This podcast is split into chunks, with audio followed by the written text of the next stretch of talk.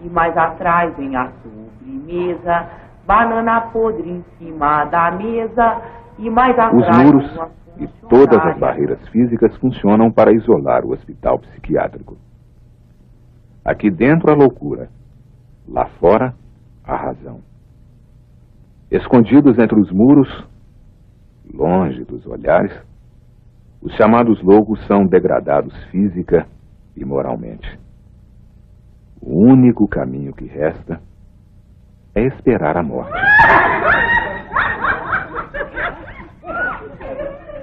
O Somanel tenha compaixão, tira nós todas desta prisão. Estamos todas de azulão, lavando o pátio de pé no chão. Lá vem a boia do pessoal, arroz cru e feijão sem sal. E mais atrás vem o macarrão, parece cola de colar balão. E mais atrás vem a sobremesa, banana podre em cima da mesa. E mais atrás vem as funcionárias, que são as putas mais ordinárias.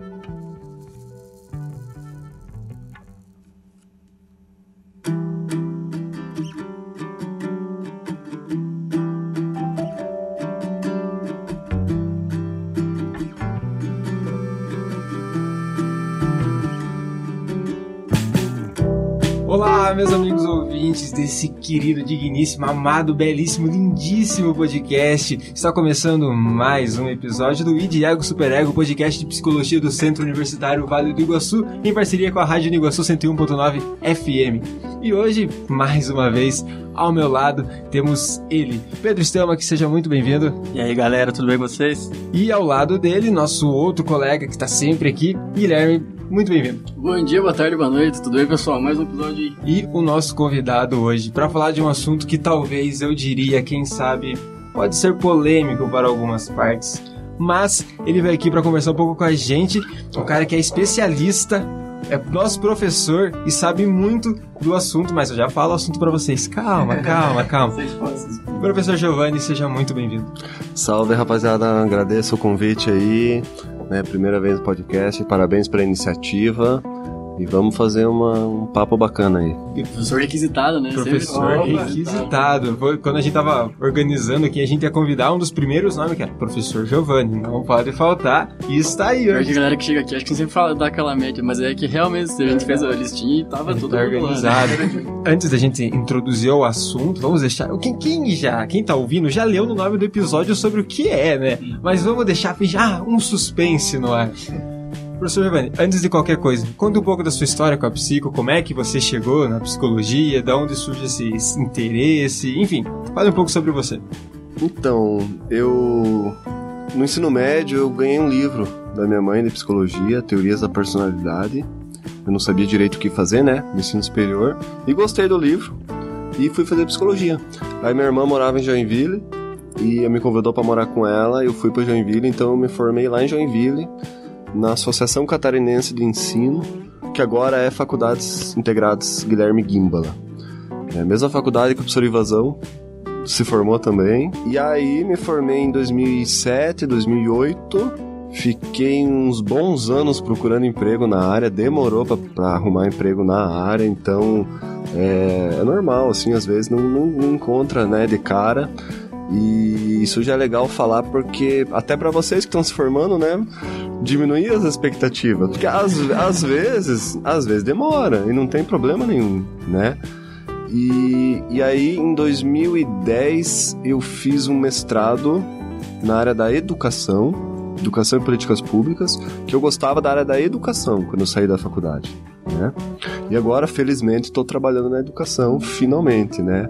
Faz sete anos que eu estou no Iguaçu dando aula e há mais ou menos sete anos também eu fiz um curso de especialização em gestalterapia.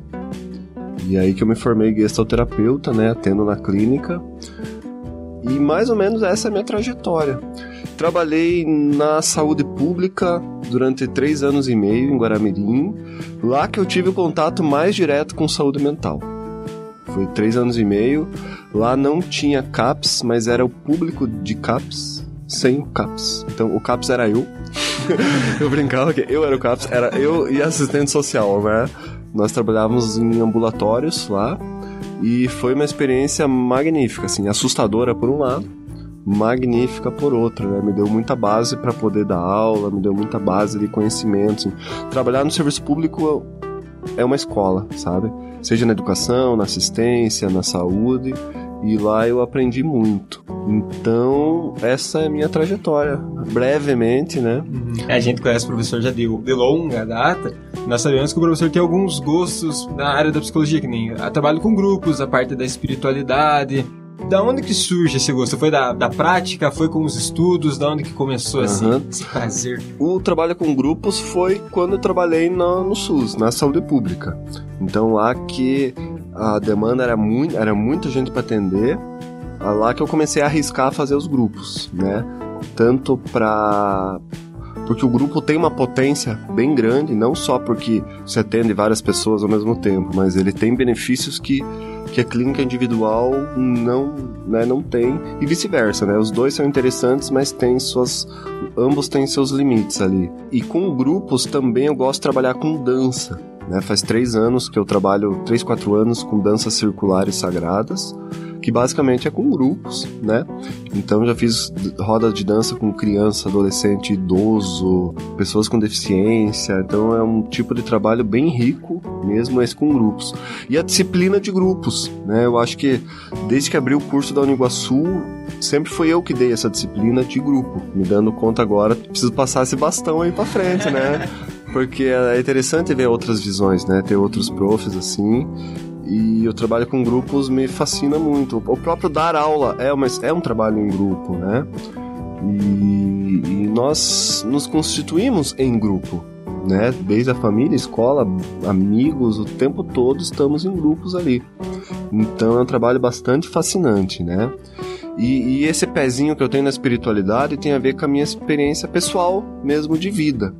Eu sempre fui muito curioso assim, e, e quando eu descobri que existiam fenômenos mediúnicos, fenômenos paranormais, né, fenômenos anômalos, a, a, psiquiatria chama de fenômenos anômalos, que não tem explicação, não tem, né? Às vezes é movimentação de objetos, pessoas que falam vozes, é, falam línguas, né? Ou manifestações de espíritos, né? Pessoas dizem ouvir, dizem ver coisas. E eu sou daqueles que tem que ver para crer, né? E aí eu fui atrás, né, de lugares assim, centros religiosos, centros espíritas, de Umbanda, e eu vi bastante coisa lá dentro, né? E, e, e de uns anos para cá eu comecei a me interessar pela essa relação entre ciência e espiritualidade, que está crescendo muito. Né? Cientistas sérios é, estão cada vez mais estudando esses fenômenos porque as pessoas dizem que se curam mesmo na igreja, se curam no centro espírita, se curam com passe, com oração. E os cientistas estão, e, estão curiosos, né? Como que acontece essas, essas curas? Essas pessoas largam vícios, né? Então tem alguma coisa ali acontecendo, né? A ciência está aí, tá aí explorando. Acaba sendo muito, muito assim, algo, é, torna um fanatismo muito grande. Eles tentam demonstrar que daí tudo se resolve indo para aquele lado e acaba tirando essa parte como se fosse mágica, assim, que você não, não, não, não vê e que o cientista estuda e tudo mais, que realmente ajuda. Só que o pessoal faz muita propaganda em cima, né? Exatamente. Exatamente. Só ver que vai resolver. Mas eu quero voltar aqui para falar só disso um dia. Ah, só de ciência, tá ciência e espiritualidade, né? Que vai ter, vai ter assunto aí também.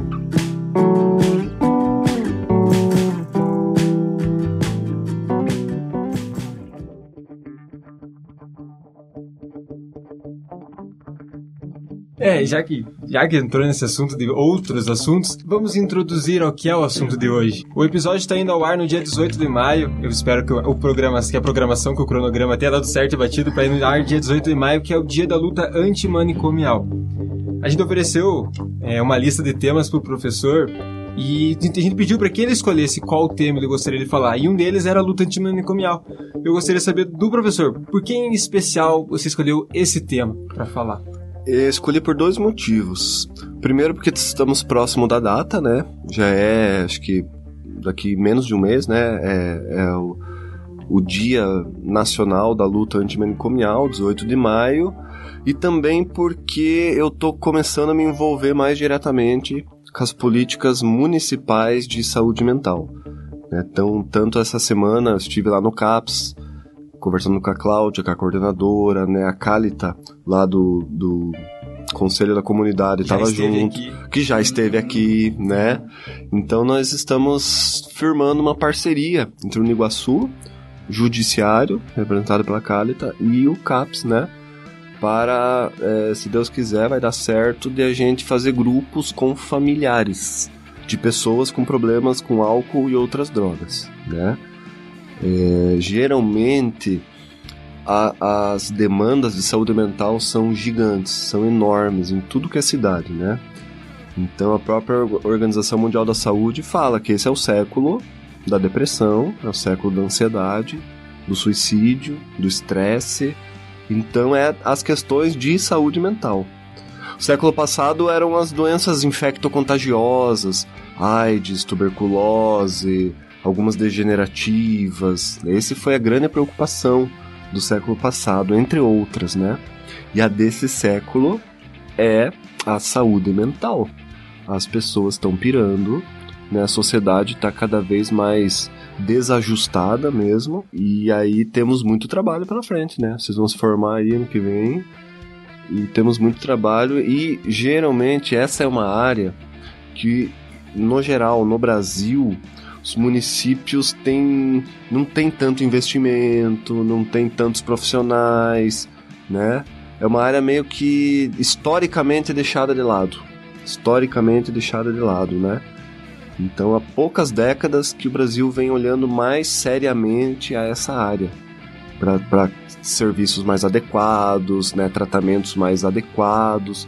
Por isso que o nome dessa luta é antimanicomial. Por que antimanicomial? É um movimento social mesmo, né? Envolvendo familiares de pessoas com transtorno mental, as próprias pessoas com transtorno mental, é, os profissionais da área, porque é, desde o início da psiquiatria, há cento e poucos anos, né, da própria psicologia, a internação em manicômio foi o princi a principal estratégia. Historicamente, a principal estratégia. Tanto é que tá ainda no imaginário das pessoas. Tem que internar. Tem que internar. Tá com um paciente surtou, um familiar surtou, ou tá com um vício muito sério de drogas, tem que internar. Tem que achar um lugar para internar. Então está enraizado. E, e aí esse movimento né, vem acompanhando um movimento internacional. Né, começou muito forte na Itália. É, tem um movimento que se associa a esse, que é o da reforma psiquiátrica. Né? Então, antimanicomial por quê? Porque os manicômios se mostraram ineficazes. Ineficazes. Antimanicomial, mais ou menos para promover e prevenir também situações futuras. assim. Exatamente, né? Então, o objetivo maior dessa luta é, ah, num futuro, né, que não existam mais manicômios e que os serviços que estão dentro da cidade se estruturem, se preparem para dar conta dessa demanda. Então, desde a atenção básica, unidade básica de saúde, é, é, outras outros segmentos da rede, educação, assistência social, o mundo das empresas, sabe? A própria comunidade, os hospitais. A ideia é que os CAPS, né? O CAPS, que é o Centro de Atenção Psicossocial, ele surgiu justamente para substituir os manicômios. Né? Então é um, é um modelo substitutivo. Então esse é o horizonte que se visa lá na frente. Se acabar com os manicômios um dia, né, com os hospitais psiquiátricos, manicômios, e a própria a rede de atendimento dê conta de atender essa demanda. né? Então ainda precisamos dos manicômios. Ainda precisamos. Por, é, é por quê? Porque as cidades ainda não se fortaleceram. A rede. Posto, é, posto de saúde não, né? Unidade básica de saúde, os antigos, né? Posto de saúde, CAPES, CRAS, as escolas, a educação. Entra toda a rede. Polícia Militar, Bombeiro, Conselho Tutelar, né? a comunidade em geral, né, os, os bairros, a comunidade, então tem que ter esse, tem que estar equipados, treinados, capacitados, com, contratando profissionais dessa área para que não precise enviar para o manicômio. Então, quando isso tiver estruturado, vai acabar aos poucos os encaminhamentos aos manicômios. Então tem, tem países que já estão muito avançados, que acabam fechando o manicômio porque não encaminham mais pessoas para lá, porque a cidade dá conta, né? Aí isso é muito bacana, porque a pessoa fica na cidade. Ela não fica isolada, internada, né? É... Lá no início, vou dar um exemplo. A tuberculose. Quando a tuberculose é, foi descoberta assim como doença, né? Que começaram a fazer os tratamentos para tuberculose, eles internavam os tuberculosos, achando que era o melhor. E viram que não, que internar o tuberculoso é ineficaz. E hoje o, quem tem tuberculose é atendido no hospital, no posto de saúde, não precisa ser internado. Então, mais ou menos isso aconteceu com os manicômios. Se viu que é ineficaz você isolar uma pessoa da sociedade, né? É, muitos tratamentos são ainda bastante questionáveis, né? Ainda operam com violência, com exclusão. Então, quanto mais isolado uma instituição, quanto mais, sabe, é, é, isolado dos outros serviços, onde a pessoa fica fechada lá dentro. Quais são os exemplos dessas instituições? Manicômio, prisões, presídios, né? É, conventos, essa, essas instituições que são mais fechadas para o mundo externo, é maior a chance de se violar os direitos humanos lá dentro. Porque ela está fechada para o mundo, né? Então, tanto é que se viola muitos direitos humanos nos presídios, nos manicômios, né? E esses lugares de reclusão. Então é paradoxal, assim, como é que você quer ajudar uma pessoa com transtorno mental isolando ela da sociedade. Então a ideia é que seja substituído esse modelo manicomial por serviços onde a pessoa é tratada em liberdade, na cidade, que ela vá para casa no fim do dia, a família é incluída no tratamento, né? Então esse é um dos aspectos interessantes dessa luta. E por que, que o nome luta, né? Luta antimanicomial? Porque tá muito enraizado ainda na sociedade essa cultura manicomial. Quando eu trabalhava no SUS, vinha pacientes pedir internamento. Me interne, por favor, não aguento mais. Ou seja, o próprio, a própria pessoa pede. E a gente às vezes tinha que explicar para a pessoa, sensibilizar que às vezes não era o melhor caminho. E muitas vezes não é mesmo se interna porque não tem outra opção. Mas não, é, não seria o melhor caminho, né? Fora também essa parte de trabalhar as instituições e tudo mais, fortalecer a saúde, a assistência social e tudo mais, tem o lado social também, a sociedade conta muito, né? Porque é um, muito estereotipado. Eu, sou, eu faço estágio lá no CAPS e acaba que toda e qualquer situação, ah, quero internar porque eu não aguento mais sofrer com ele, não aguento uhum. mais sofrer com ela. Desse, querendo se, se, se, se livrar da pessoa. Se, sabe? livrar, se livrar da pessoa. E isso tem a ver com a história dos manicômios. Porque os manicômios, no início, não era só para os ditos loucos. Era para era pra os indesejados socialmente. Os indesejados. É, é, drogaditos, alcoólatras, andarilhos, às vezes é, homossexuais eram internados, é, ciganos, sabe? negros, exatamente. Problemas físicos. Problem, problemas físicos, às vezes uma deficiência motora. Então era assim, varria para baixo do tapete os aqueles que perturbavam de alguma forma a, entre aspas, a ordem social. Sabe, a ordem, os bons costumes. Então era muito fácil internar pessoas antigamente, não só quem tinha transtorno, os ditos indesejados, né? Era uma forma de se livrar mesmo. Os manicômios geralmente eram afastados da cidade, tranca-fia lá, né? Os diretores de manicômio tinham carta branca para fazer o que quiser. Eles tinham instrumentos de tortura no início, tortura mesmo, né? É, torturava as pessoas, é, tudo com alguns tinham o intuito mesmo de tentar fazer com que o sujeito melhorasse. Outros era puro sadismo, pura perversão Entre mesmo. aspas, né? Voltar a ser normal, de acordo com isso mesmo falou, que a sociedade acha que é certo e errado. né? Então tá aqui dentro. É. E aí vem aquela discussão, o que que é ser normal? Né, a gente olha pra nossa sociedade, e a nossa sociedade, ela faz guerra, né? Nossa sociedade exclui idosos, exclui pessoas com deficiência, né? O, as, o feminicídio, taxas altíssimas, é, pobreza. Olha a desigualdade de distribuição de renda. É uma sociedade extremamente doente. E esses são considerados normais, né? Então a gente. é, a, a nossa comida é de péssima qualidade, agrotóxicos sendo liberado aí, principalmente nos últimos anos, sabe? É, níveis absurdos de agrotóxico, água, uma condição horrível. As condições de trabalho não são as ideais também, né? As pessoas, os trabalhos estressantes, trabalhos pouco remunerados, né? A gente vê a dificuldade agora, é, daqui uns dias é Dia das Mães, né? Dia das Mães. Mulher que tem filho, ela tem quatro vezes mais dificuldade de arrumar um emprego. Porque ela tem filho pequeno, principalmente filho pequeno, né? Então é uma sociedade extremamente doente, desajustada, né? Só que quem que é considerado os loucos?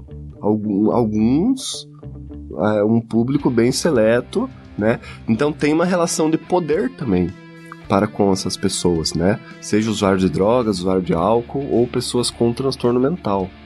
Então ainda há muito preconceito, há muito estigma, como o Pedro falou, né? Por isso que essa luta antimanicomial também é uma luta cultural para mudar a cultura da população e realmente entender que que que os loucos e os sãos é uma divisão arbitrária, assim, é uma divisão feita lá atrás pelos por quem detinha o poder, poder político, poder econômico, né? Então o, o Nietzsche, aquele filósofo, ele já dizia: quem é que diz o que é certo e errado? Quem é que diz o que é o que é bonito, o que é feio? Quem é que diz o que é uma música de qualidade, o que não é? É quem está no poder, né? Então nós estamos ainda tem muito chão pela frente no Brasil, né? Muito chão ainda para mudar essa cultura, que é uma cultura manicomial. Existe uma lógica manicomial, né? De achar que o manicômio é o lugar privilegiado para isso. comum puro, né? É, exatamente. E, e o que assusta é ver profissionais de saúde ainda com essa visão, sabe? De que não, tem que internar mesmo. Não, tem que punir. Tem que, né, aham, punir. Então, muitas vezes, é, é, existe punição mesmo da pessoa, sabe? De, de, principalmente em alguns locais, alguns hospitais psiquiátricos, algumas comunidades terapêuticas, de, de ficar sem alimentação, de violência física, de violência psicológica, abuso moral.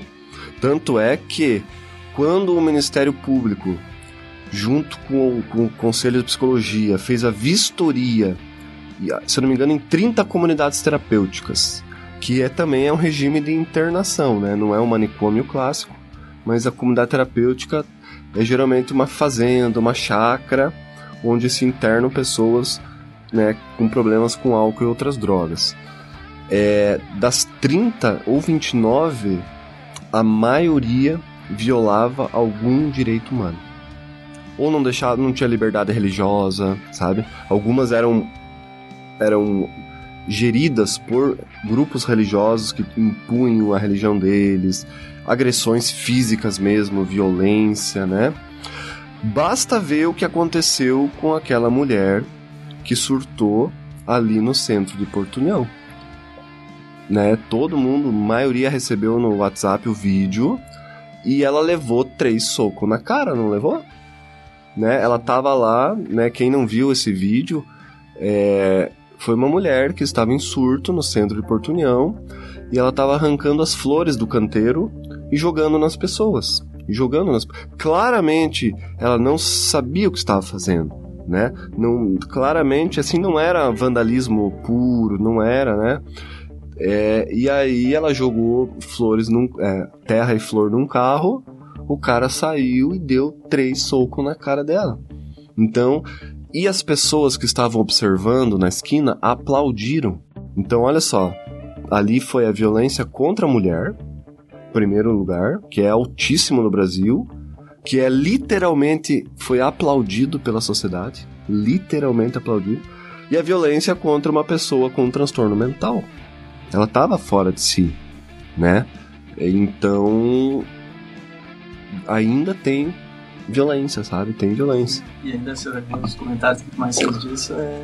Por que, que não tá internado? Nossa, os comentários, tá gente, os comentários, ó. Quem, quem quiser saber mesmo o que, que é essa cultura manicomial, leia os comentários da Vevale, né, que teve a reportagem, os comentários no próprias redes sociais das prefeituras. Gente, os comentários são assustadores. Do tipo assim, o que, que ela tá fazendo na rua? O que, que ela tá fazendo solta? Deveria estar internada. Deveria estar no lugar onde os loucos ficam. E tem que levar na cara mesmo, né? Muito dos comentários prezava pelos bens materiais. Ah, mas e as flores? Ela destruiu as flores. Ah, mas imagine se fosse você com o carro novo e ela jogando terra no, que- no teu carro. Então, os comentários das pessoas, que a maioria estava mais preocupado com as flores, estava mais preocupado com a integridade dos carros, né? É, isso, essa- esses comentários, na verdade, é um porta-voz de quais são os valores, os valores sociais. O que que nossa sociedade valoriza? O ser humano, os bens materiais, né? Então poucos comentários tinham assim: "Ah, mas o que aconteceu com ela? Ela foi atendida? Ela foi acompanhada?" Não, os comentários era a preocupação com os bens materiais, que é a nossa sociedade de consumo, capitalista, né? E até lembro uma aula que até foi tu, professor, que a gente tava falando que essa questão da comunicação. Que, por exemplo, assim, ter essa psicoeducação coletiva da galera entender, a gente tava falando até com a Mônica, né? Tipo, por exemplo, como abordar, por exemplo, tem um- uma, uma pessoa diagnosticada com autismo, por exemplo. Como chegar, Uhum. como se comunicar de forma correta com ela. E acho que você encaixa perfeitamente nisso, né? Se, ter- se tivesse um, aquele sentido de saber se comunicar com a moça e não ter essa coisa da agressão, né? Seria outro, outro desfecho, né? Esse é um ponto interessante, porque a população agrediu ela, a população aplaudiu a agressão, os comentários bem preconceituosos, mas quem educa a população? É a TV que educa? Porque as crianças estão na escola, mas os adultos? Quem que educa os adultos? Né? Então vem essa, essa, essa necessidade mesmo, essa reflexão, né? Precisamos levar esse debate sobre os transtornos mentais, sobre os usos abusivos de álcool outras drogas. E isso, esse desconhecimento da população, que é dá para compreender esse desconhecimento, porque por décadas e décadas as pessoas com transtorno mental mais grave estiveram isoladas, internadas, fora do convívio social. Então a gente não sabe conviver, nós não aprendemos a conviver com autistas, com pessoas com síndrome de Down, com pessoas com esquizofrenia, não aprendemos a conviver porque eles historicamente foram isolados. É a turma especial, é a sala especial, é o manicômio. E agora, com a reforma psiquiátrica, com a luta antimanicomial, construção dos CAPs, né, e o fechamento gradativo dos manicômios, as pessoas estão circulando na cidade. Aquelas pessoas que historicamente estavam em hospitais psiquiátricos, né? Muitas morando até em hospitais psiquiátricos. Então a gente não está preparado. Precisamos desse preparo. Sabe? Precisamos de debate, precisamos de que isso seja falado na TV, na rádio, em podcasts como os de vocês aqui, né? É, que tenha essa sensibilização mesmo, para que se limpe esses preconceitos, se limpe esses estigmas e preconceitos. Ó, um, um mito sobre os transtornos mentais, a pessoa com transtorno mental. Tem um mito de que a pessoa com esquizofrenia, a pessoa com psicose, o louco, ou classicamente o louco, ele é perigoso. É um mito, tá? Isso é um mito da periculosidade do louco. Não. É uma porcentagem muito pequena que é agressiva.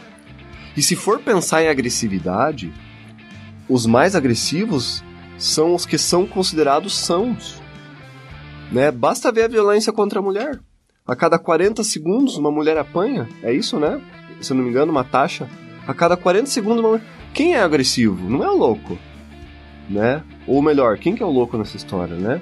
Então nós temos aí homens agressivos, nós temos é, figuras de autoridade agressivas, professores muitas vezes agressivos, né, às vezes é, militares, às vezes, enfim, né, pessoas que abusam do poder, né? O homem tem, por ser uma sociedade patriarcal, machista, né, ele é extremamente agressivo com mulheres, né? Se não é violência física, muitas vezes é psicológica.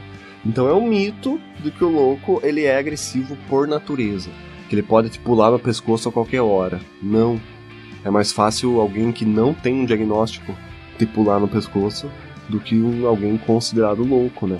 E aí você tocou num ponto importante, Guilherme. Precisamos educar a população, instruir, né? Fazer rodas constantes de conversa, levar nas mídias para que se desconstrua essa imagem preconceituosa, né?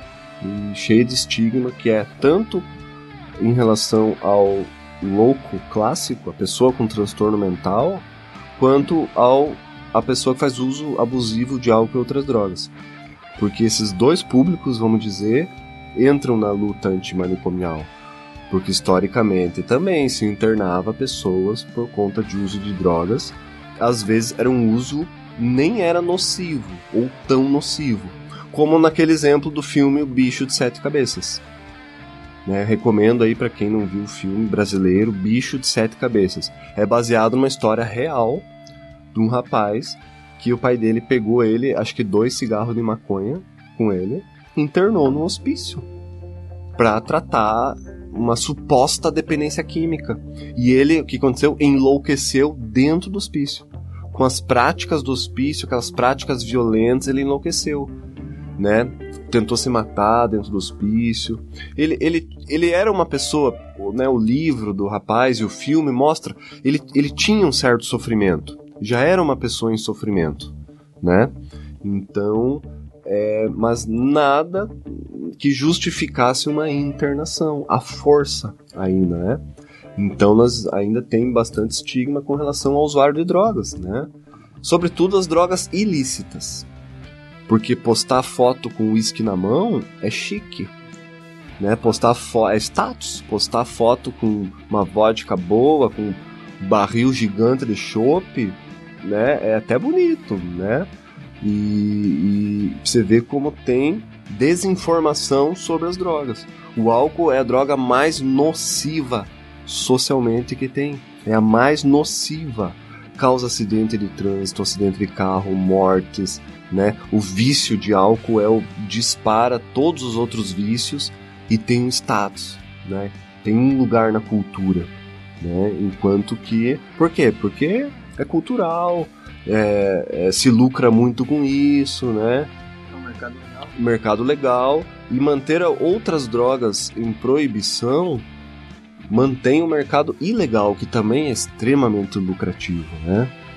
Então tem muito. Olha quanta desinformação tem com relação aos transtornos mentais, com relação ao uso abusivo de drogas, né? O cigarro é outra droga que no século XX foi glamourizada. Era chique fumar cigarro há umas décadas atrás. Né? Se fumava em qualquer ambiente. Né? No avião, o médico fumava na consulta. E foi incentivado esse uso mesmo.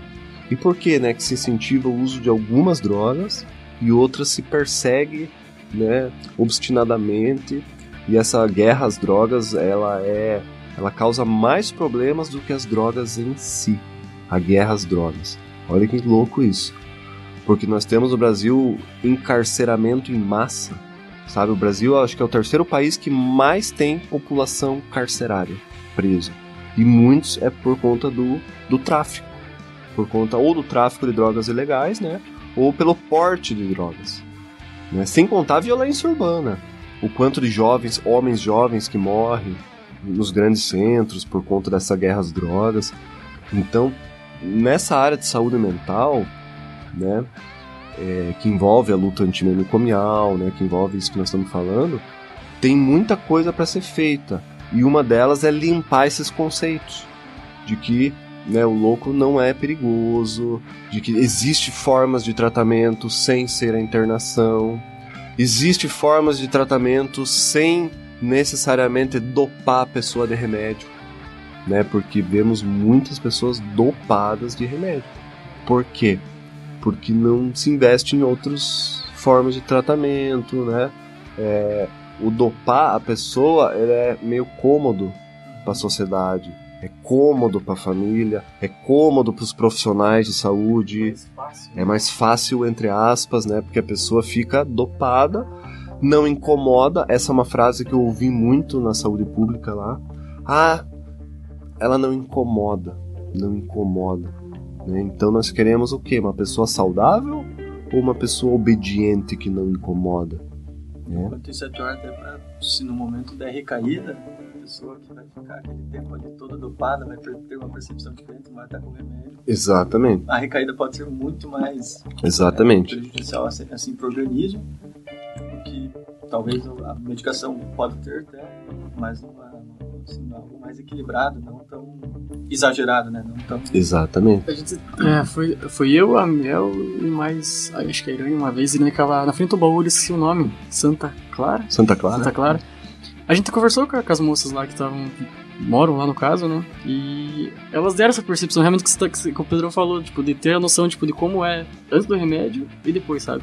ou até mesmo durante um surto, ela uhum, tava relatando. Uhum. É bem interessante isso, tipo, é uma experiência assim de conversar com um público específico nem esse, você sai com umas coisas bem bem é. fora daquele que você pensa. Né? É. E os remédios, os, esses, os psicotrópicos, né? Os popularmente chamam de os remédios psiquiátricos. Os remédios psiquiátricos ou remédio para os nervos. Esses remédios, eles nunca agem só no sintoma eles não têm uma ação pontual. Esses remédios psicotrópicos que fazem efeito no sistema nervoso, eles mexem com outras áreas do cérebro, outras funções. Então a pessoa, às vezes, um remédio para esquizofrenia, por exemplo, não vai aliviar só os sintomas da esquizofrenia.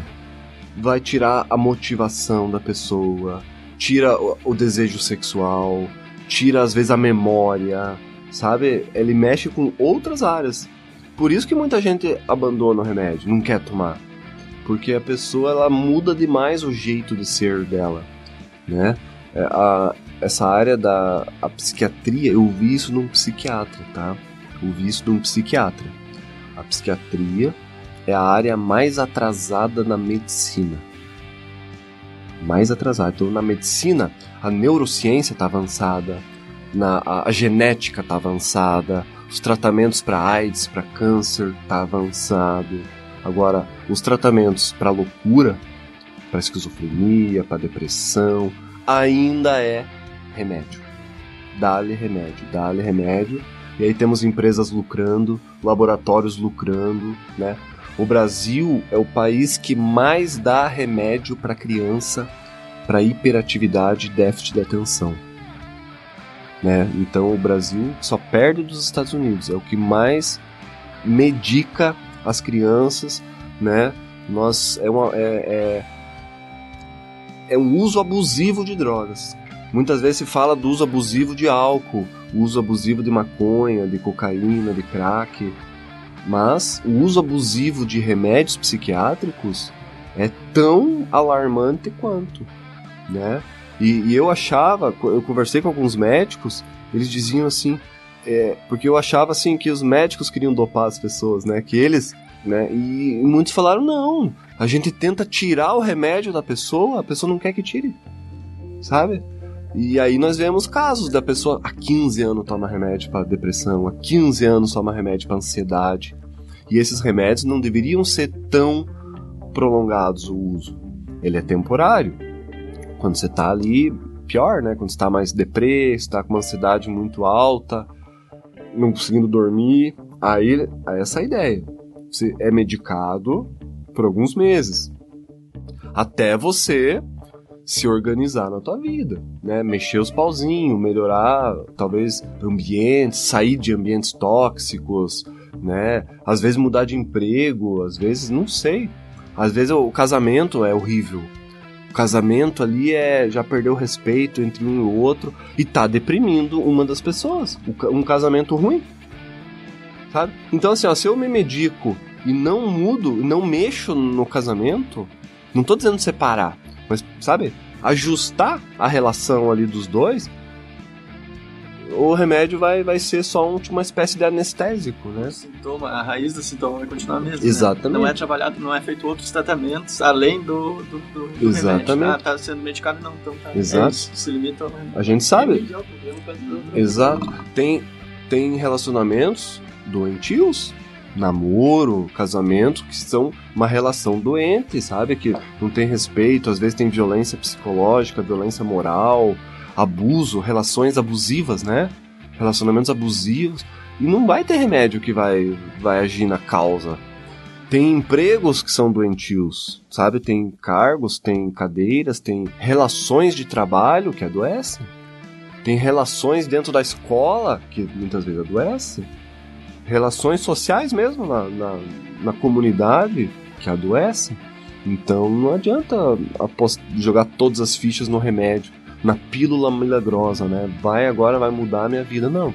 Quem muda a tua vida é você. Você tem que mexer os pauzinhos e mudar o que tem que ser mudado, né? O remédio, ele lá no início, ele pode ajudar muito, assim, a te dar energia, a te dar força. Quem tem crise de ansiedade, opa, ajuda a organizar as ideias para você mudar. Por isso que a associação com terapia, com psicoterapia, com psicólogo, é muito bom, muito positivo para quem toma remédio, né? Claro que alguns casos exige você tomar remédio por mais tempo. Claro, tem doenças mais crônicas, né? Mas o que nós vemos no Brasil e no mundo, mas vamos falar do Brasil, é um uso abusivo de remédio. Nossa sociedade brasileira é uma sociedade extremamente drogada, dopada. Seja por álcool, seja por maconha, cocaína, crack, seja por Rivotril, por ansiolítico, remédio para depressão, para ansiedade, né? Então nós somos extremamente drogados, dopados. E aí a pergunta vem, por quê? Por que, que a sociedade brasileira está se drogando tanto? Seja as drogas da farmácia, seja as do traficante, seja as do bar. Alguma coisa está errada com a sociedade. Alguma coisa está errada. Né? E aí não adianta, tem que mexer nas causas, como vocês falaram, nas raízes mesmo, né? Políticas públicas de qualidade, empregos de qualidade, sabe? Salários dignos, educação de qualidade. Senão, não, não vai. É um poço sem fundo, assim. Vai tomar remédio, remédio, remédio. Mas historicamente, assim, pelo que o professor conhece, acha que tá tendo um- uma melhora ou estamos no momento de regresso dessas Estamos no momento de regresso. Estamos regredindo. Por quê? Veio a pandemia aí, né? A pandemia agravou o, o estado de saúde mental da população. Então, muita, muitas pessoas que já eram ansiosas estão mais ansiosas. Quem já era depressivo está mais depressivo. Quem já bebia está bebendo mais. Quem já tomava remédios muitas vezes aumentou a dose. Então, por esse- essa coisa da pandemia mesmo, né, agravou. Uma coisa que agravou alguns retrocessos na política de saúde mental brasileira mesmo, nos últimos anos, assim, né? O próprio desmonte do NASF, que era um grupo de trabalhadores no SUS que ajudava os postos de saúde a lidar com essas demandas, né? Ah, os, o, o, o corte de investimento na saúde mental, sobretudo em CAPS. Tem CAPS, tem cidades aí que estão fechando CAPS. Então é como se é, o manicômio voltasse, sabe, a- voltasse um pouquinho a lógica manicomial, né? Como se fosse a primeira opção de novo. E tem a ver diretamente com o quê? Com interesses mesmo. Né? Algumas pessoas que foram colocadas nos cargos, por exemplo, uma das pessoas que assumiu o cargo de saúde mental no Ministério da Saúde, ele é dono de uma rede de comunidades terapêuticas, de internação. Né? Então, meio que voltou aquela a- a- as internações a, a ser a opção, sabe? Voltou assim. Internação como solução. Tanto é que o Conselho Federal de Psicologia fez uma campanha. É, não lembro o nome, é, é assim, Acorda Amor, o manicômio quer voltar. Acorda Amor, uma, uma referência à música do Chico Buarque, né? Então por isso que é uma luta, porque tem interesses, né? As clínicas, tem clínicas que lucram com internação. Pra vocês terem uma ideia, tem clínicas psiquiátricas que a diária da internação é 1.300 reais. 1.400 reais, né? E, então, por outro lado, essa demanda de saúde mental, trabalhar com a loucura, nunca agradou muito os profissionais. Sabe? É, a esquizofrenia, por exemplo, vamos pegar a esquizofrenia, ela ainda é um mistério, sabe? O, a psicose, os sintomas psicóticos, a esquizofrenia, se sabe muito pouco. Por isso que quando alguém surta na rua, como nós vimos, as pessoas ficam lá atrás da, do muro, assim, com medo, não sabe como chegar, não sabe como. Às vezes profissionais mesmo não sabem direito como agir, o que falar. Porque quando outras patologias tem protocolos, né? Se você tá com diabetes, tem, tem um protocolo do que fazer com um paciente diabético. Tá lá, passo 1, um, passo 2, passo 3, e você provavelmente vai ter uma ótima qualidade de vida se você seguir aqueles passos, né? Pessoa com câncer, pessoa com, com qualquer outra doença, se sabe mais ou menos o que fazer. No caso da saúde mental, não é tão simples, sabe? Não se sabe, não tem um, um, um, um procedimento padrão, um procedimento rotineiro, que dá certo para um, não dá certo para outro, né? Se a gente tá com gripe, a gente toma um antigripal, vai fazer bem para a maioria de nós, né? Agora, saúde mental não. Né? Se tá com depressão, vai tomar talvez um remédio, não se sabe se vai fazer bem ou não. Né? Um grupo terapêutico, não se sabe se você vai se adequar ao grupo ou não. Né? Oficinas de arte, oficinas terapêuticas, não se sabe direito se a pessoa vai aderir ou não. Às vezes adere, mesmo assim acontece imprevistos, né? Então, nos comentários lá das postagens, quando aquela mulher surtou ali no centro, né, tinha alguns comentários assim, tá, e a equipe de saúde, né? E o que aconteceu que deixaram ela escapar, que não sei o quê. Então, a, o ser humano ele pode ser imprevisível. Tem que colocar isso na equação. Você pode ter a melhor equipe de saúde, melhor equipe de profissionais, você pode ter a melhor estrutura para atendimento, mesmo assim pode sair do controle, pode né, não ter eficácia, pode. Então, e, e tá tudo bem, assim. Né? O ser humano não é uma massinha de modelar. Né? Eu falo isso muito nas aulas. O ser humano não é uma massinha de modelar você faz o que quer com ele. Não, nós somos desobedientes, nós somos rebeldes, nós questionamos, né? A gente né, finge que adere e não adere. Né? Eu dou um exemplo mesmo na aula, assim, às vezes você não queria estar na aula, aquele dia tá de saco cheio, assim, ó, você vai com o pensamento para longe. Você foge do lugar. Né? Então a gente não é tão obediente quanto muitos gostariam que nós fôssemos. Nós somos imprevisíveis, sim, muitas vezes. Né? E é aí que tem que ter protocolos mais flexíveis. Tem que estudar, tem que debater, né? E saber que não tem uma solução pronta. Não tem uma solução pronta. Pode desandar pode desandar. Né? A gente não sabe exatamente o que provoca um surto psicótico. Né? Mesmo a família acompanhando, mesmo os profissionais acompanhando, mesmo a pessoa ali aderindo, pode ter um surto psicótico. E mais, qualquer um de nós pode ter um surto psicótico. Não existe os loucos e os sãos. Não existe eles e nós. Qualquer um de nós pode, em algum momento de vida, estar mais frágil estar mais, sabe, desestabilizado. E se você tiver uma pressãozinha ali, alguém te pressionando, uma instituição, qualquer coisa que seja, podemos sim responder de forma psicótica. Podemos. Então, assim, qualquer um tá. E ali tinha alguns comentários mais empáticos nessas ali, ó. E se fosse teu filho? E se fosse tua irmã na rua? Você ia querer que desse na cara? Você ia querer que o vídeo circulasse nas redes sociais? Né? Eu falei lá na sala de aula Ó, gente, se um dia eu, Giovanni, surtar e sair na rua quebrando tudo, se eu sair pelado na rua, se eu sair, pelo amor de Deus, não me filme. E não, não espalhe os vídeos nas redes sociais. Isso com todo mundo, né? Porque é uma exposição muito grande, assim, ó. Eu recebi no meu WhatsApp a foto do rosto dela sendo atendida pelo SAMU. Sabe? Então, assim, quem que tirou aquela foto? Quem que vazou aquela foto, sabe? Porque é muita invasão da privacidade. Não tem sentido, porque qual o intuito de fazer uma coisa dessa? Qual o intuito? Isso pode acabar com, sabe? É, é, acabar com a vida da pessoa mesmo, porque ela fica falada, fica vira estigmatizada, ah, é a louca da família tal, e às vezes é só um momento. Já tem o estigma? Já tem o estigma e ainda fica ali, né? Lógico Essa... que ainda às vezes até pode ter assim para reconhecimento, às vezes, ó, tá, se não sabe nome, tá sem documento Uhum. e tal, aí tem Sim, então, exato. uma certa ideia, não, vamos divulgar pra né, quem que, se, se alguém conhece e tal. Porque acontece muitas vezes, o pessoal tem um surto, vai parar em outra cidade. É, isso.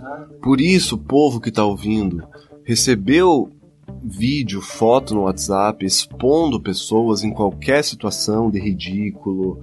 Às vezes é pessoa alcoolizada na festa, né? É, pessoa em surto. Não passem pra frente. Não passe, é, é, é preservar mesmo a integridade e dignidade da pessoa. Se fosse com você, você ia querer que passasse tua foto, teu vídeo lá no- nos grupos da família, do trabalho, né? Então isso aí é bem sério mesmo.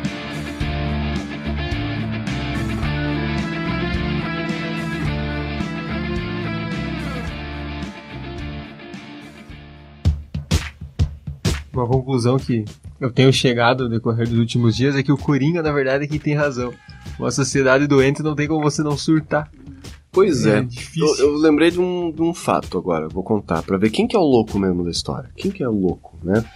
Uma vez eu tava no Iguaçu, tinha um evento lá, e tava bastante barulhento, sabe? Tinha muita gente, tinha, tinha som, como qualquer grande evento. Qualquer grande evento que você vá, não tem poluição sonora? Pessoas falando, é som, é microfone, então, poluição sonora. Poluição. Qualquer grande evento com grandes quantidade de pessoa vai ter isso. E eu tava num desses e, e assim, e tinha uma menina com autismo lá, que tinha vindo numa escola, uma adolescente. E ela começou a se perturbar com essa poluição sonora, que realmente o som tava alto, muita gente falando ao mesmo tempo, né? E ela começou a, a- a se balançar o corpo, né? Começou a ter uma crise, tapando o ouvido. E aí chamaram a gente da psicologia lá pra acudir, né? Primeira coisa que a gente fez foi afastar ela do fervo. Afastamos ela do fervo, bem longe, um lugar silencioso lá perto das árvores. Ela foi se acalmando, foi se acalmando, foi se acalmando e se acalmou. Aí a- o pessoal da escola levou ela pra casa, né? Diante desse fato, eu comecei a me perguntar: quem que é o louco da história? A gente que fica lá suportando essa poluição sonora, uma coisa que faz mal, que estressa, dá dor de cabeça, não é? Tanto é que o nome é poluição sonora. Ela sempre é como se ela tivesse falado assim, ó, não, não quero isso aqui. Esse ambiente tá nocivo. Tem muito barulho. Como é que vocês conseguem ficar nesse ambiente nocivo, cheio de barulho e poluição? Eu não consigo, eu vou me preservar. Só que o jeito que ela fez foi tendo uma crise, claro, né? Mas é como se ela quisesse dizer isso pra nós, né? Não quero fazer parte dessa sociedade que fica aí com poluição sonora, poluição visual, cheia de estímulos, porque também o autismo às vezes, né, se incomoda com muitos estímulos. É uma sociedade que, enfim, é uma falação o tempo todo, com coisas às vezes fúteis, né? Então, eu dá pra entender as pessoas que, que não suportam isso. E muitas vezes são diagnosticados, né? E a gente que é os ditos são, ditos são, Aspas normais. os entre aspas normais que aguenta relações de trabalho horríveis, aguenta abuso moral de chefe, aguenta ficar em lugares com poluição sonora, né? E é como se essas pessoas assim que que têm um transtorno mais grave dissesse pra nós, não, não quero fazer parte disso aí. Deixa eu ficar no meu mundinho. Às vezes falando coisa nada com coisa, né? É, enfim, na- nos chamados sintomas psicóticos. Então, é uma sociedade. é, não tem como separar o indivíduo da sociedade, né? Quanto mais doente a sociedade, mais doentes os indivíduos. Então precisamos curar a todos, curar as relações sociais. Isso é, um grande, é uma grande sacada da luta antimanicomial. Não são pessoas doentes, são relações sociais doentes, né? Isso que adoece as pessoas. Isso que causa depressão, isso que causa ansiedade, estresse e suicídio. Relações sociais doentias. Né? Se a gente curar as relações, e aí envolve todo mundo, porque é relações, aí nós vamos começar a atacar a raiz do problema. Porque antes se achava, ah, pessoa é- é- é- tem depressão, tem ansiedade, tem esquizofrenia porque tem muita dopamina no cérebro, tem muita serotonina. Ou seja, o problema era interno, da cabeça dela. E aí mandava pro psiquiatra consertar a pessoa, consertar entre aspas. Mandava pro psicólogo consertar a pessoa. Eu, como psicólogo, já, já, já ouvi isso. Um diretor de escola chegou pra mim assim: Eu vou mandar uns alunos, aí você conserta os alunos e devolve pra nós consertado. Como se, objeto, né? como se fosse um objeto. E aí, é, quem atende essa demanda, quem atende esse, esse pedido sem problematizar, tá dizendo que, bom, a escola é perfeita, a família é perfeita, a sociedade é perfeita. É esse indivíduo que o erro tá nele. Então vamos medicar ele, vamos internar ele, né? Vamos botar ele na terapia. E a escola continua as mesmas práticas, a família é a mesma prática, a sociedade é a mesma prática, né?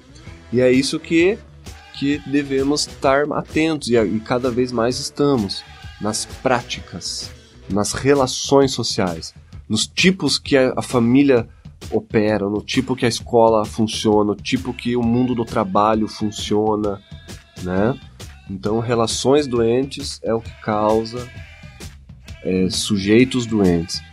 E, ao mesmo tempo, boas relações, relações sociais humanas, positivas, onde tem respeito, onde um entende o outro, isso gera a melhora, isso gera cura. Né? Senão, vamos continuar internando as pessoas, vamos continuar dopando de remédio e a sociedade continua com as mesmas práticas tradicionais. Né? Volta para o mesmo ambiente. É, a gente vê a importância dos trabalhos em grupo, né? Eu estava conversando no começo do, desse gosto pelo Exatamente. trabalho em grupo, da importância trabalhar dentro da sociedade, um pequeno núcleo ali para uma forma de trabalhar a pessoa. Um outro exemplo que me veio agora na cabeça é um estudo que foi feito que é o seguinte: em vários países, quanto maior a taxa de desemprego num país, maior a taxa de alcoolismo. Sabe? Então, alcoolismo não tem a ver, ah, a pessoa é sem vergonha, a pessoa é fraca, a pessoa não sei o quê. Tem a ver com as relações sociais. Então, uma sociedade onde não tem uma política que gera empregos de qualidade, vai adoecer as pessoas. Pensa você, desempregado, você com família, com filho, né? É um sofrimento enorme. Aí, se você começar a beber, pronto, vai, vai continuar, vai aumentar o sofrimento que você já tinha. Né? Então, olha só, essa proteção dos cidadãos no país. Se eu protejo o cidadão, sabe? Com uma política econômica decente, uma política é, é, de trabalho decente, com políticas de educação, de cultura, eu vou estar produzindo sujeitos mais sadios. Eu vou estar promovendo saúde, né? Então, olha só que louco isso, né? Saúde mental, como melhorar a saúde mental de uma população? Melhora as condições de trabalho, melhora a educação delas, melhora a cultura, melhora o lazer. O lazer, olha só, o lazer tá, é um direito, tá na Constituição Federal. Muitos não. não eu, eu não sabia disso há pouco tempo. Sabe, porque nós estamos acostumados a pensar nos direitos. Ah, direito à saúde, né? Eu quero ter um- uma unidade básica, eu quero ter um hospital, escola para o meu filho, creche, né? Mas o lazer também é um direito humano. O lazer. E tem gente que não tem tempo para lazer, não tem dinheiro para lazer. É trabalho, porque, né? Família, vive na pobreza. Então o lazer acaba sendo um privilégio. Privilégio de alguns. Quem é que tem 30 pila pra ir no cinema? É mais ou menos isso, né? 25 pila, 20 pila. Quem é que tem pra ir no cinema? Né? Teatro. Cidades do interior quase nem chega teatro aqui, né? Quase nem tem. Né? Outras formas de lazer, né? Sei lá, esporte. Enfim. Né? O máximo a gente vê nos bairros é um campinho, uma travinha ali e deu. Né? Uma vez eu atendi um adolescente que ele adorava andar de skate, né? Eu falei, então, porque você não anda na pistinha, né? Que fizeram bastante pista de skate, né? Não, não, porque lá eles usam muita droga e se eu for lá vão achar que eu sou drogado também. né? Então, quanto mais, quanto melhor as condições de vida da população, trabalho, educação, cultura, saúde, melhor vai ser a saúde mental da população. Não adianta contratar um milhão de psicólogos, um milhão de psiquiatras, se não mudar as condições de vida da população. Melhorar mesmo, sabe? Né? Questão de pobreza, de renda, violência, desemprego, né? Enquanto não melhorar isso aí, nós vamos só enxugar gelo. Nós vamos só enxugar gelo. Vai estar os consultórios psiquiátricos lotados, né? Os hospitais psiquiátricos lotados, só enxugando gelo.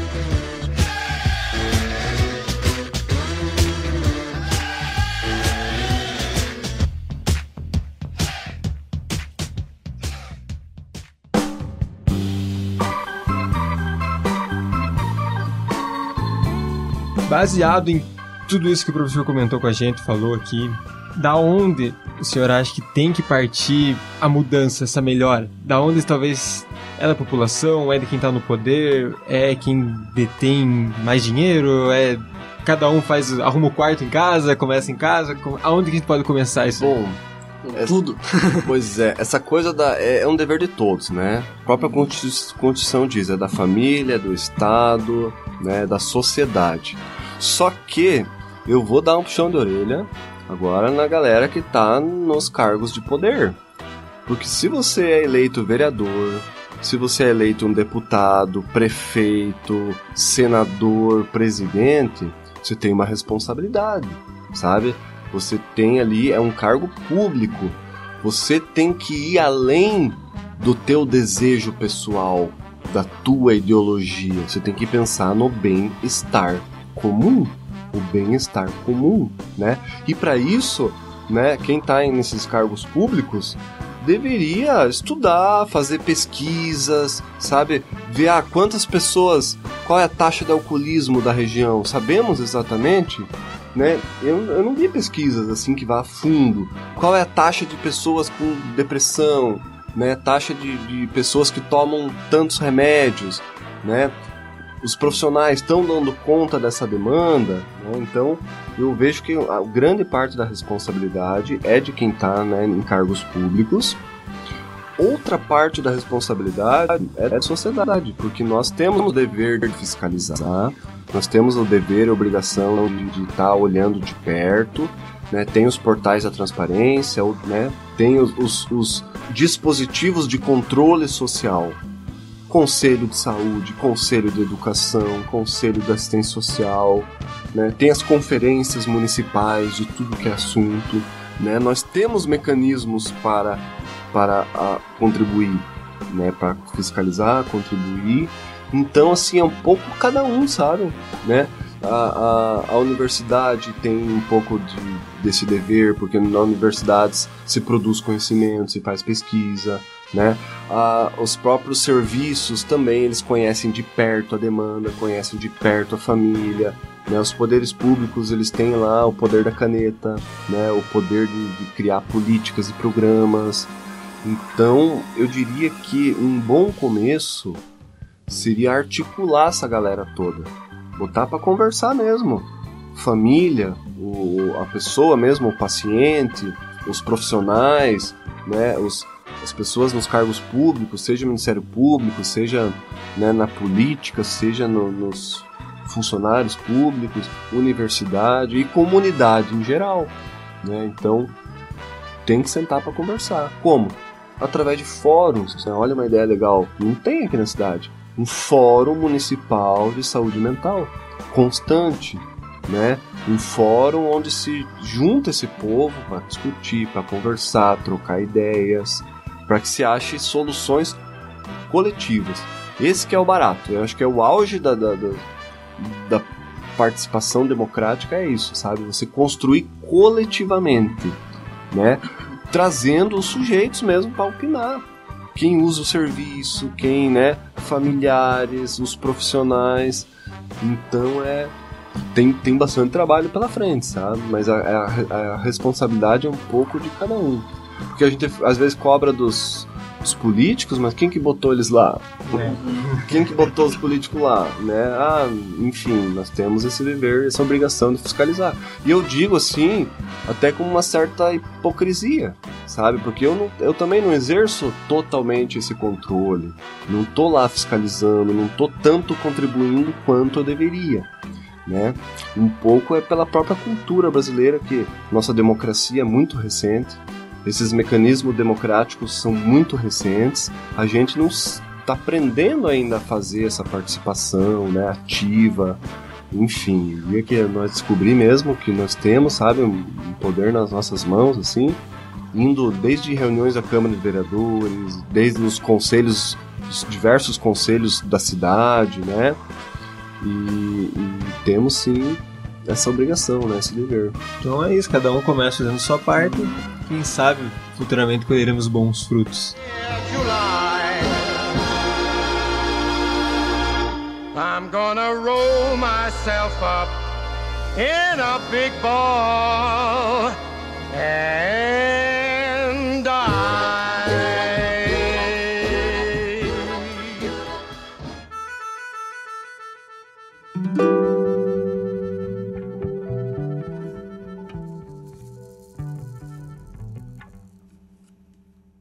Mas, com dor no coração, mais uma vez, o nosso episódio, a nossa conversa vai chegando ao final. Gostaria de agradecer ao professor Giovanni por todo o conhecimento que despejou aqui pra gente, não poupou palavras. E tenho certeza que tem muito mais coisas que tem para falar ali que ficou guardada. Tem mais coisa, até o João tinha falado antes de nós fazer um episódio só sobre álcool e outras drogas. Porque isso também é um tema que dá pano pra manga. Nossa, nós já falamos alguma coisa, né? Nós somos uma sociedade extremamente drogada, seja drogas da farmácia, seja do bar, seja do traficante, né? Então precisamos falar disso sim.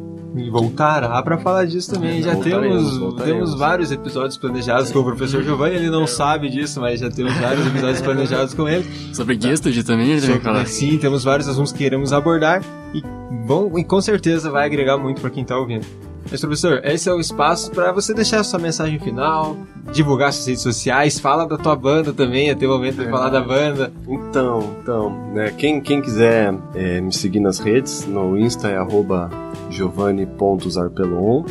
Lá eu divulgo algumas rodas de dança circulares que eu faço, né?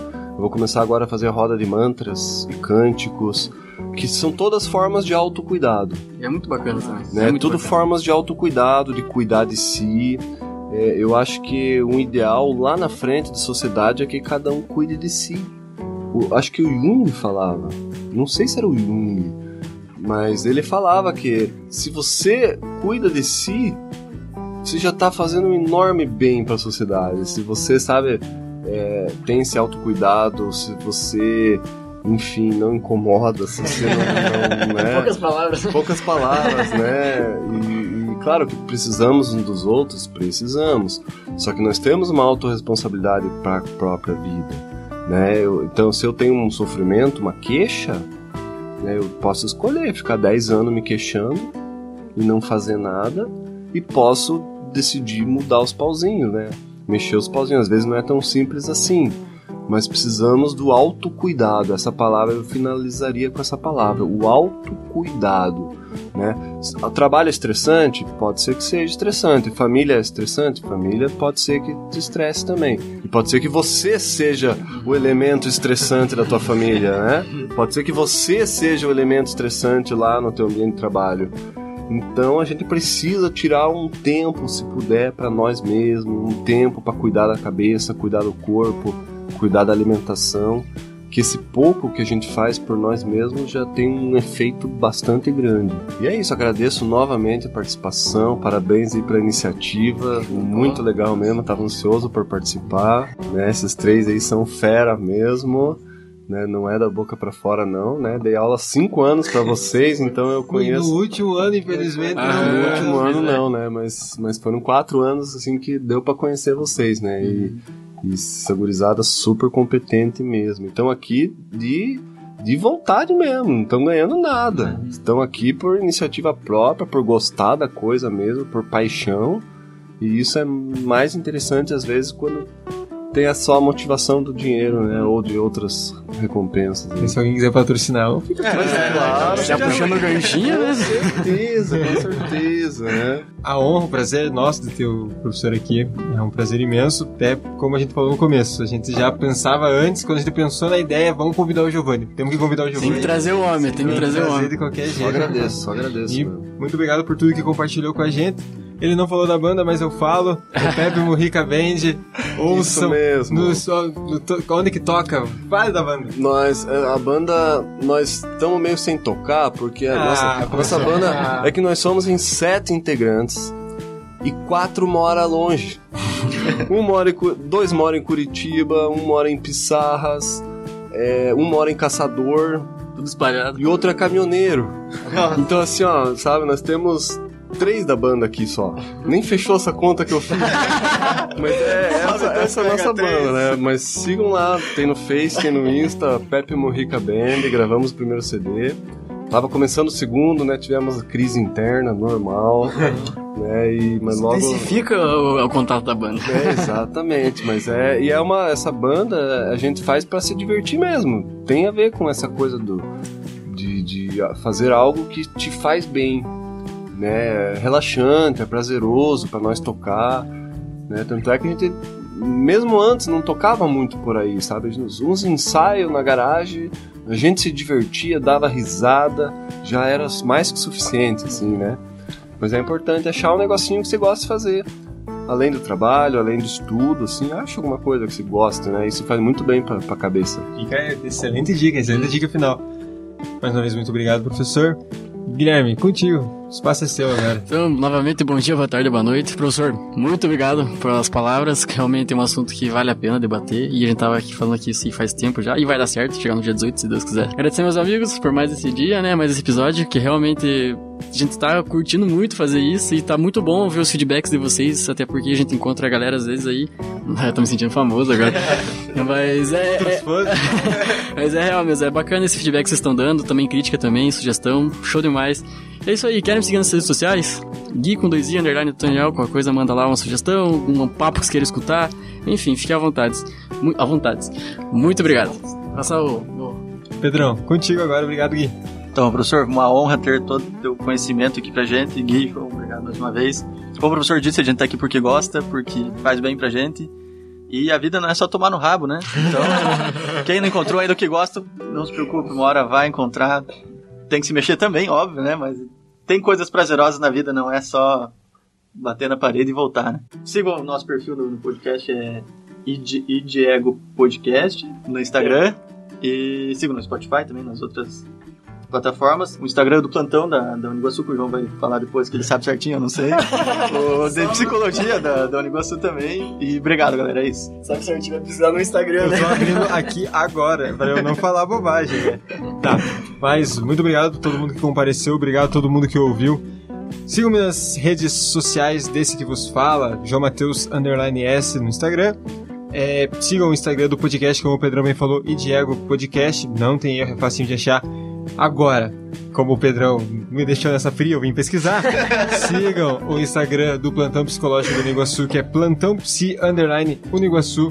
Lá você vai conhecer um pouco mais do trabalho do plantão psicológico, que é muito bacana, porque eles fazem, eles não, nós, a gente tá incluído nessa também, um trabalho de acolhimento, um trabalho ali de escuta que é bem interessante para momentos de emergência, momentos que é um, demandam mais urgência. Então é bem interessante você conhecer, pesquisar, caso você ache que precise ou conheça alguém que precise, indica, fala mais. Mas enfim, lá no Instagram você pode acompanhar um pouco melhor esse trabalho Aí façam terapia. e faço terapia. E, além disso, sigam o perfil do, de psicologia da Uniguaçu, que é Psicologia Oficial Uniguaçu, e lá vocês também vão conhecer um pouco mais do trabalho do nosso curso, e é muito bacana também, porque a gente fala, fala, fala, mas lá vocês podem estar vendo como é que é na prática, o que, que o pessoal anda inventando nesses últimos meses, nesses últimos dias, e é bem bacana também para quem tem interesse na área. Mas é isso. Muito obrigado mais uma vez, professor. Obrigado, Gui. Obrigado, Pedro, por terem participado mais desse episódio. Obrigado, Eduardo, que está nos bastidores aqui trabalhando, gravando o episódio. E nos vemos na próxima semana com mais um episódio do ID Ego Super Ego, o podcast de psicologia do Mais Centro amado Universitário do Brasil. Vale. Bombando. Um beijo pra vocês, até a próxima Valeu! tchau, tchau.